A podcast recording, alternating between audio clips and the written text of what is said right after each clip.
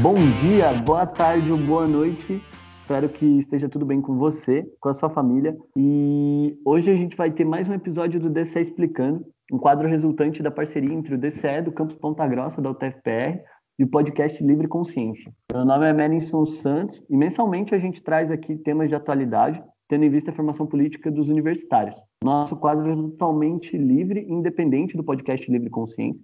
E hoje teremos como convidadas a Caroline Biglia e a Leonara, ambas de formação política do DCE da UTFPR Ponta Grossa, assim como eu, e vamos trazer um pouco do conteúdo sobre educação para o Dia do Estudante, né? A gente está lançando esse podcast agora no dia 11, Dia do Estudante, data importante aí para a gente.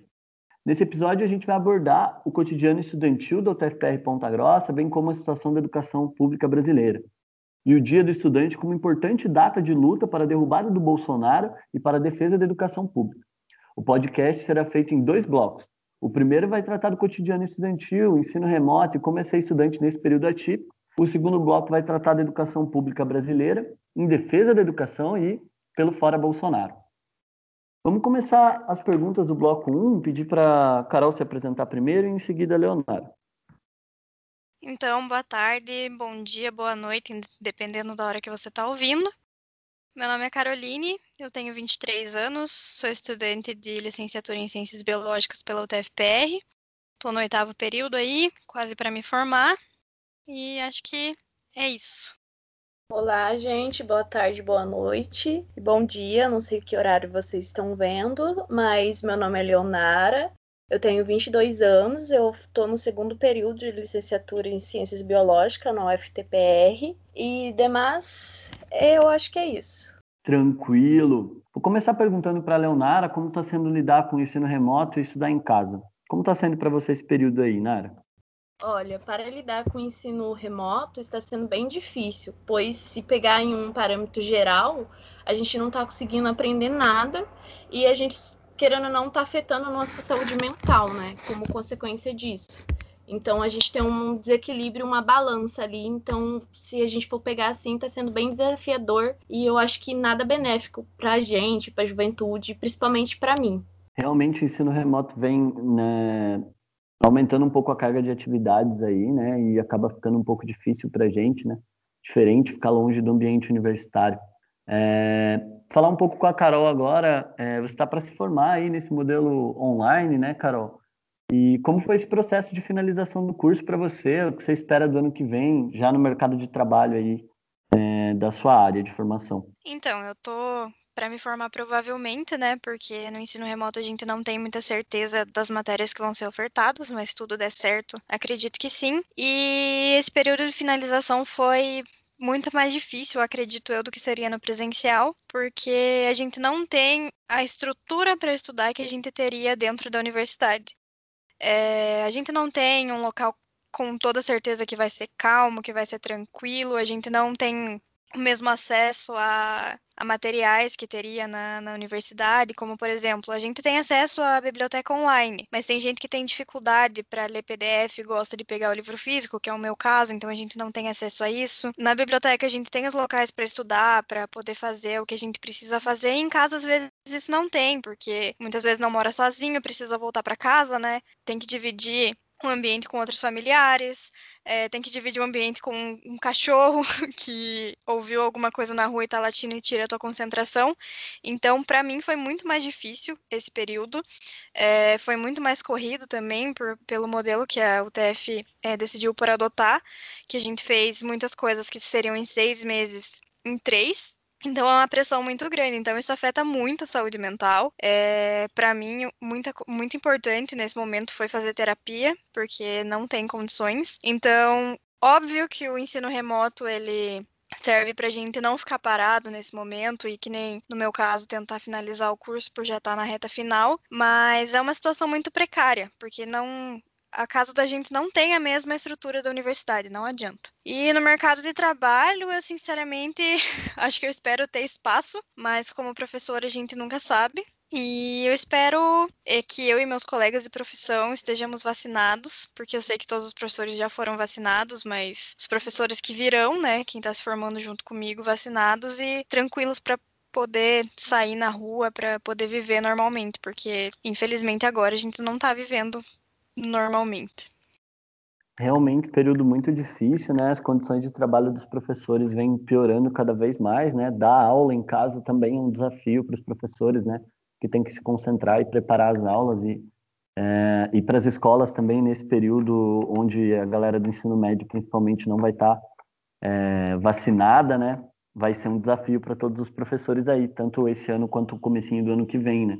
Mas bacana, né? A gente saber que a gente conseguiu se adaptar. Acho importante também ressaltar o papel da terapia nesse nesse modelo remoto aí que que acabou por inflar bastante, né? A nossa carga de atividades. É, mas queria saber também, Carol, e acho que eu vou falar um pouquinho nessa, depois de você, se você sente falta da UTFPR, de ir para a universidade, do ambiente universitário, né? Você falou dos estudos, né? Mas também existe nessa né, a questão da comunidade acadêmica mesmo, né? E do espaço, né? Não só para estudar, mas também para interagir, se sentir bem, se sentir incluso, né? Na universidade. Então, o que, que você sente falta de ir para a UTFPR aí? Ah, com certeza eu sinto falta desse ambiente, porque igual eu falei, a gente tá estudando em casa e quando a gente tá na, na faculdade, na universidade, a gente sente falta de vir para casa, de ficar em casa, porque tem essa divisão de quando você tá trabalhando no, na, nas suas coisas no ambiente da, da universidade e aí você tá em casa. Então eu sinto muita falta dessa separação né? E também eu sinto falta da interação com outras pessoas, porque a gente tá só em casa, a gente tá sempre no mesmo lugar, para qualquer coisa, para lazer, para estudo, a gente tá na, em casa porque a gente não pode ir para a universidade, a gente não pode ir para outros lugares, porque a pandemia é, a, a, pandemia tá rolando, então a gente não pode sair de dentro de casa. Então, é nessa hora que a gente percebe o quanto é importante a socialização e o ambiente universitário, porque é muito difícil você ficar olhando para as mesmas quatro paredes 24 horas por dia. Então, é, a gente sente muita falta de poder ver gente e estar tá perto dos professores também, porque ter aula online não é a mesma coisa, né? Então, tirar dúvida como professor e atrás de professor, essas coisas dentro da, da UTF é muito mais fácil, é muito melhor. Então, eu sinto muita, muita falta disso, da convivência, da correria mesmo dentro da universidade. É, eu nesse novo modelo remoto aí, eu tô sentindo muita falta da aula presencial, né? É, eu acho que eu, que eu sou um aluno que depende muito da aula para entender as coisas e realmente assim a aula presencial faz muita falta, faz muita falta. E a correria da universidade, o próprio ambiente universitário, né? Eu, eu sinto que eu nunca fui tão carente de relação interpessoal quanto eu sou agora. Talvez eu não desse nem tanto valor para isso, hoje em dia me faz muita falta, né? Mas todavia a gente sente, acaba sentindo falta da universidade mesmo como um todo, das demais atividades que a gente acaba fazendo, dos colegas e principalmente das aulas presenciais aí e, claro, né, se for voltar, quando for voltar, a gente espera que seja com segurança e mesmo com a saúde mental e com a carga elevada de atividades do ensino remoto, não, não podemos estar tá arriscando a se expor esse vírus aí, né, antes de ter os alunos vacinados e antes de ter um, uma segurança, né, real para poder voltar às atividades, né, porque mesmo com vacina a gente vai ter que manter distanciamento, é, então espero que quando essa volta acontecer, que ela aconteça de forma segura e que a gente possa aproveitar tudo que tem de, ba de bacana e de maneiro no ambiente universitário novamente. Vou passar para uma pergunta para a Leonara agora, né? O que, que, você espera da volta ao modelo presencial, Nara? É, eu não tenho certeza, mas eu acho que você ficou bem pouco tempo na UTF de modelo presencial, né? Tipo, questão de um mês ou outro. E o que, que você espera aí quando voltar? O que você acha? Como que você que só estudou em ensino remoto aí na UTFPR acha que vai ser o presencial aí? O que você espera dessa, desse, entre aspas, novo normal, né? Bom, eu só fiquei duas semanas, então deu para ter aquela presença presencial. Então, bom, pensando numa forma otimista, eu espero mais investimento estrutural, é, tanto financeiro quanto por parte da instituição, do governo, que é muito importante frisar, né? O governo em si, e que todos os alunos e professores sejam vacinados, né? Porque não adianta a gente voltar presencial e a gente não está vacinado. Então, assim, pensando de uma forma otimista, mais investimento e tudo mais, e eu espero curtir, né, um pouco esse presencial, já que foi tomado quase um ano, assim, de mim, esse presencial. É, realmente, né, existem várias questões aí que a gente acaba por, por colocar, né, eu acho que a volta ao presencial, o principal que a gente espera e deseja, né, que ela tenha segurança, né, para a gente poder fazer um pouco dessa troca interpessoal, o que for permitido dessa troca, né, dessa convivência social aí com segurança. É, também estou ansioso, espero que a gente esteja seguro aí no máximo até o fim do ano para poder voltar no que vem com tudo. Não vejo tanta perspectiva de volta para esse ano, né? uma opinião pessoal também. É, vamos começar o bloco 2 aí, a gente falar um pouco do cotidiano universitário aí, de como a gente está lidando com esse ensino remoto, é, buscando terapia, buscando fazer as coisas, buscando né, não enlouquecer com as mesmas quatro paredes, a mesma cadeira, a mesma telinha na nossa frente o tempo inteiro e com essa nostalgia do ensino presencial, né? Mas a gente sabe que para ter ensino tem que ter universidade, né?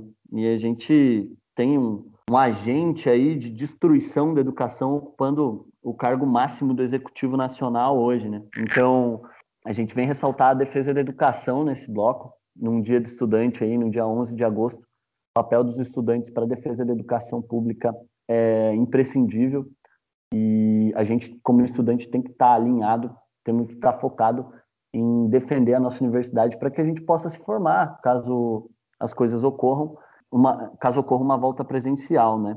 Para que tenha universidade caso volte presencial. É, falando um pouco aí sobre os cortes na educação, o cerceamento da ciência e da autonomia universitária, né? A situação dos estudantes trabalhadores, né? Que e também as pessoas que desenvolvem pesquisas é, dentro da universidade brasileira. Então a gente sabe que boa parte da pesquisa nacional é desenvolvida pela universidade pública. E a gente sabe que o perfil do estudante da universidade pública hoje é, é o estudante, né?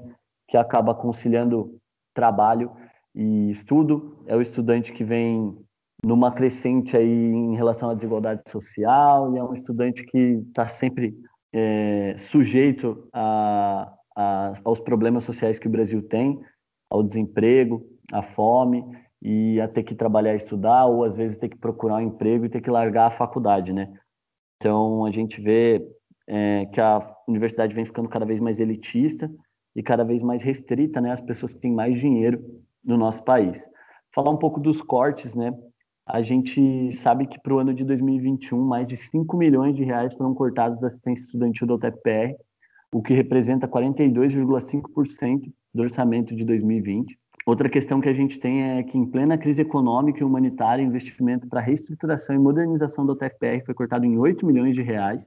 As atividades de fomento à graduação, pós-graduação, ensino, pesquisa e extensão sofreram um corte de 42% de 2020 para 2021 atividades indispensáveis né, no combate à crise sanitária e à crise econômica, né, porque se você não fomenta educação e tecnologia, você não consegue ter pessoas capacitadas, preparadas e disponíveis ali para solucionar os problemas, né? Não dá para chamar os universitários se não tiver universidade. É, o orçamento da, total da UTFPR sofre para 2021 um corte de 340 milhões, que representa 38% em relação ao orçamento de 2020. A gente sabe que de 2019 para 2018 já teve um corte de quase 40% no orçamento geral das universidades. A gente está vendo aí a UFRJ, a Federal do Mato Grosso, a UFPR, a Federal de Pelotas, a UFSCar, várias universidades na iminência de acabar fechando suas portas. E esses cortes vêm inviabilizando que as universidades paguem né, as contas, inclusive, referentes à luz, água, internet, servidores terceirizados, né? Então fica muito difícil manter a universidade com todos esses cortes acontecendo. Além disso, né, a gente, enquanto o governo vem cortando da educação, né, vários cortes monstruosos aí que acabei de citar, só em 2019, para a aprovação da emenda antipopular à Constituição da reforma da Previdência, né, que impede que os brasileiros se aposentem, basicamente, e que faz com que mais de 50% da população nacional tenha que trabalhar até morrer, o governo investiu 1,13 bilhão de reais para em emendas parlamentares, né, para que essa emenda fosse aprovada, né? Então os parlamentares recebem essas emendas para fazerem obras nos seus núcleos eleitorais, geralmente, e desse jeito os parlamentares também fazem o seu nome, sua carreira política para tentar se reeleger, né? E aí, com isso, desse montante de 1,13 bilhão para aprovação da reforma da Previdência Nacional, 444 milhões foram canalizados para atividade de liberação de emendas parlamentares sem autorização do Legislativo, o que por si só já é um crime de responsabilidade fiscal. 444 milhões, dinheiro retirado dos serviços públicos ilegalmente para aprovar uma medida impopular, né, que é a reforma da Previdência, representa 79% do orçamento da UTFPR para 2021. Então, só o que o governo Bolsonaro canalizou de maneira ilegal em 2019 para aprovar a reforma da Previdência é cerca de 80% do orçamento da UTFPR para 2021. Durante a pandemia, o governo federal criou um pacote para salvar os bancos, como se os bancos precisassem ser salvos, né? Foram os que mais lucraram na pandemia. Os bilionários ficaram zilhardários, os milionários ficaram bilionários e o povo está passando fome. E esse pacote para salvar os bancos aí, ele é no montante de 1,2 trilhão de reais, né? Então, o, o, governo corta da educação, o governo corta da pesquisa, corta da saúde, basicamente impede o desenvolvimento dos serviços públicos e investe 1,2 trilhão de reais para salvar banqueiros, né? 1,2 trilhão de reais é mais de 10 vezes o orçamento do Ministério da Educação para 2021. Então, vejam o cenário que é colocado para a gente. É por isso que a gente está fazendo esse bloco em defesa da educação, porque realmente não dá. Os ricos estão ficando cada vez mais ricos e o povo não consegue estudar, não consegue comer, não consegue trabalhar. Está cada vez mais difícil para a gente se manter na universidade, se formar e mesmo depois de formado a gente não sabe se vai ter perspectiva de emprego na área que a gente escolheu estudar, né? A gente não sabe se a gente vai contribuir, conseguir contribuir academicamente, né, para o desenvolvimento da ciência e tecnologia do Brasil, porque as bolsas CAPES e NPq foram cortadas quase que em sua totalidade. Então, a gente vive esse cenário aí na educação pública e esses cortes é, impactam diretamente nessa realidade específica, que é o TFPR. Pode ir, Carol, falar um pouco aí da graduação e das condições de trabalho dos professores, porque educação não é só feita de aluno, né?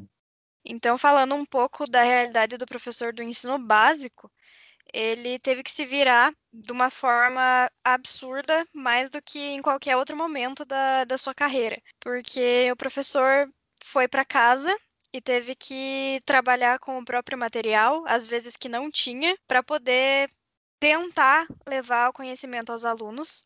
Então, muitos professores não não não estavam acostumados a trabalhar com a tecnologia, não estavam acostumados a usar slide, por exemplo. A maioria era só livro didático, quadro, giz e saliva. Então, os professores tiveram que aprender a usar Google Meet, Google Classroom e muitas outras coisas que não estavam no cotidiano. Então, foi um aprendizado muito grande. Para quem nunca usou o Google Classroom na área do professor, tem muitos, muitas ferramentas, muitos recursos que são muito legais, mas que os professores não sabiam. Então, teve curso de, de Google Classroom, teve curso de Google Forms para poder aplicar forma, é, poder aplicar prova desse jeito. Então essa época está sendo difícil para os estudantes, mas também está sendo muito difícil para os professores. E falando um pouco sobre a volta, todo mundo quer saber sobre a volta é, para a escola, a volta das aulas normais. E, sinceramente, é uma coisa que eu acho que não está tão perto, pelo menos aqui no Paraná, porque a vacinação está evoluindo, a gente está agora a última vez que eu vi foi 31 anos, mas ainda não tem, é, não tem previsão para toda a população estar tá vacinada.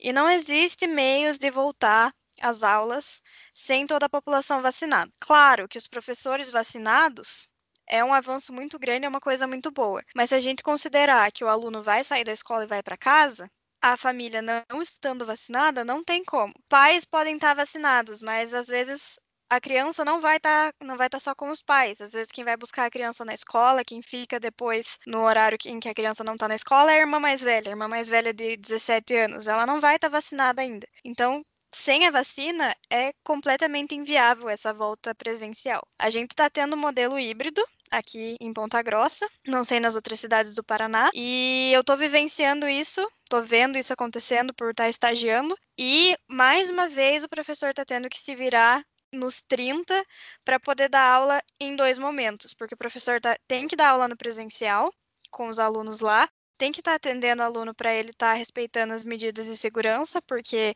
todo mundo sabe que criança é complicado, adolescente também. Então, o professor tem que estar tá na sala e o professor também tem que estar tá no Meet. Agora, você imagina o professor lá passando alguma coisa no quadro para os alunos do presencial e o aluno do Meet está levantando a mão esperando para tirar dúvida com o professor. Então, como que a gente quer que o professor consiga passar um ensino de qualidade para os dois alunos, porque ou o professor está no Meet, dando atenção para o pessoal do Meet, ou para o pessoal do presencial. O professor é um só.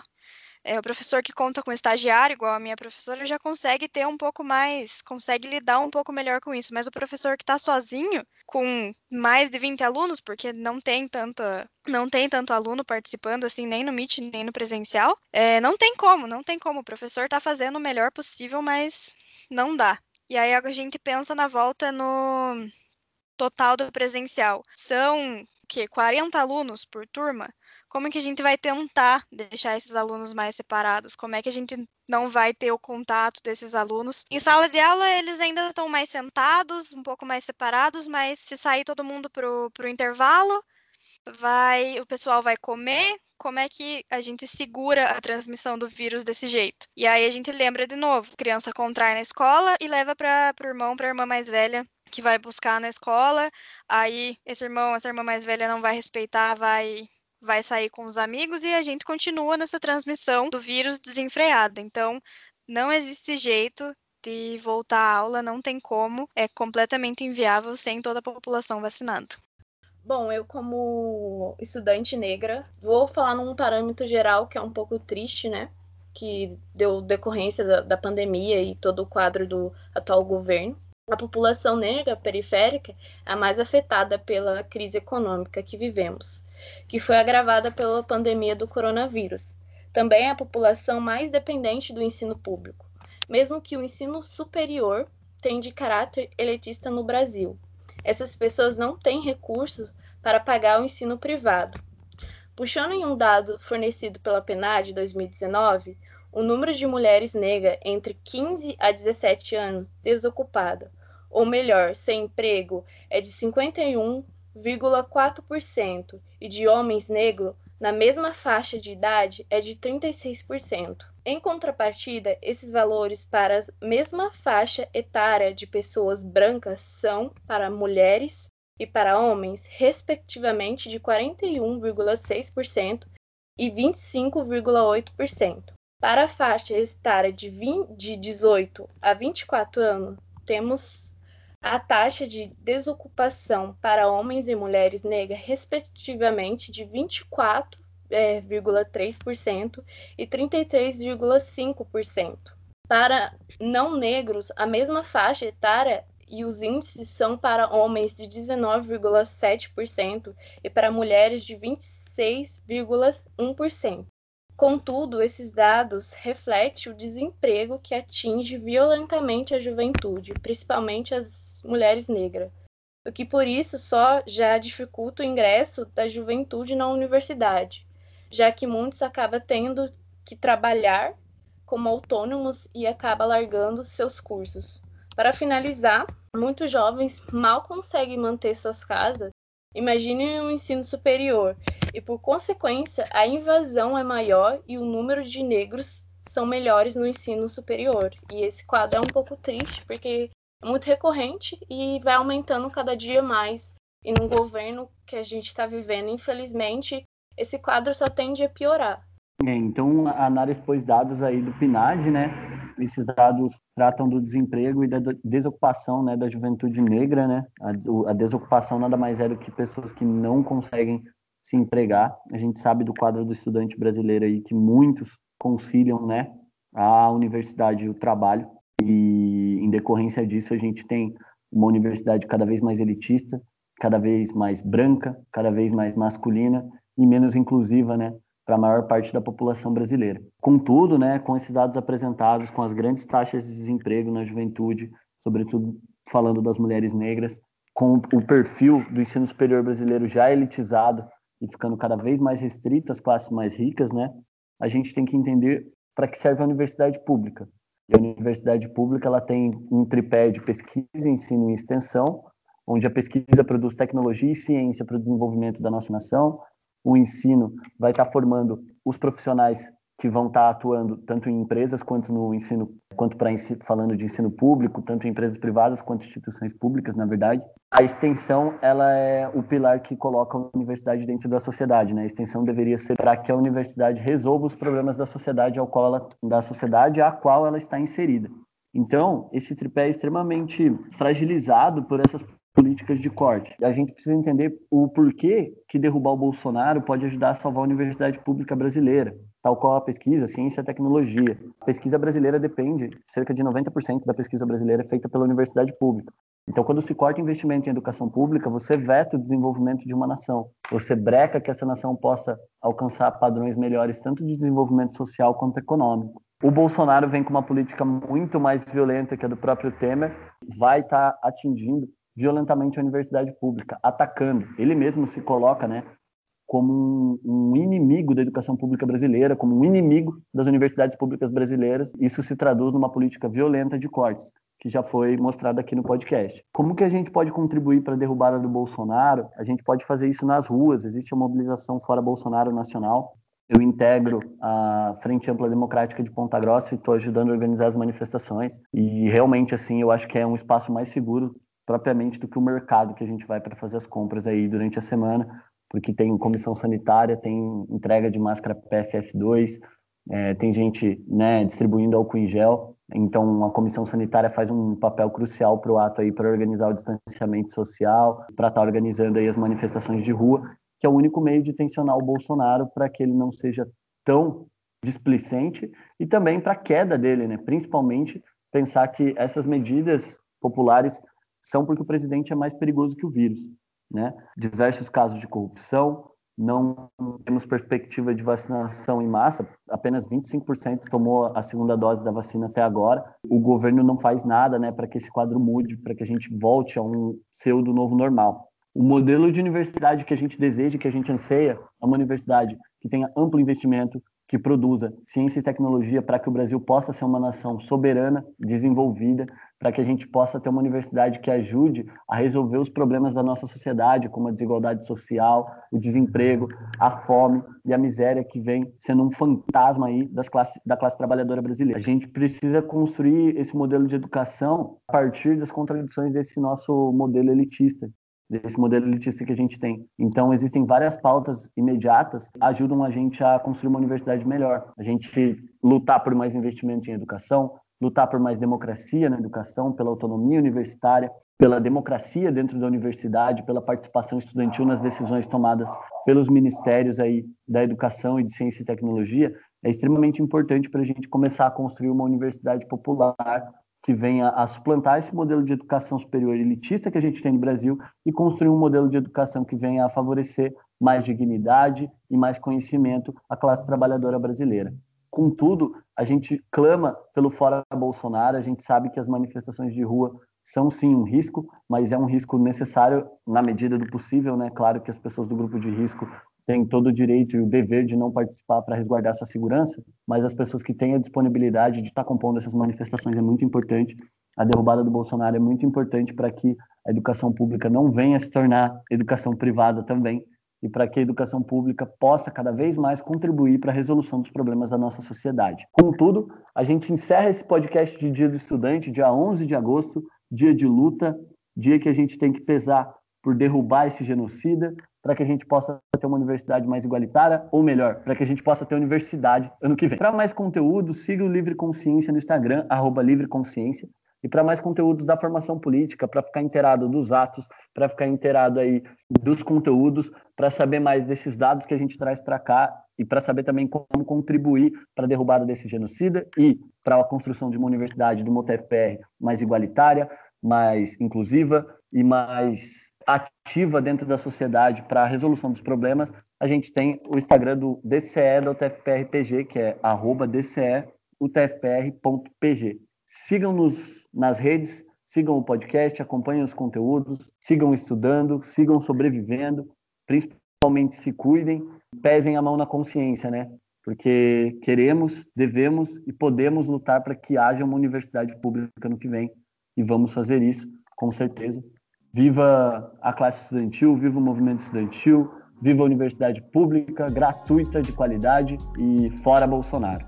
Muito obrigado, até mais, até o próximo episódio.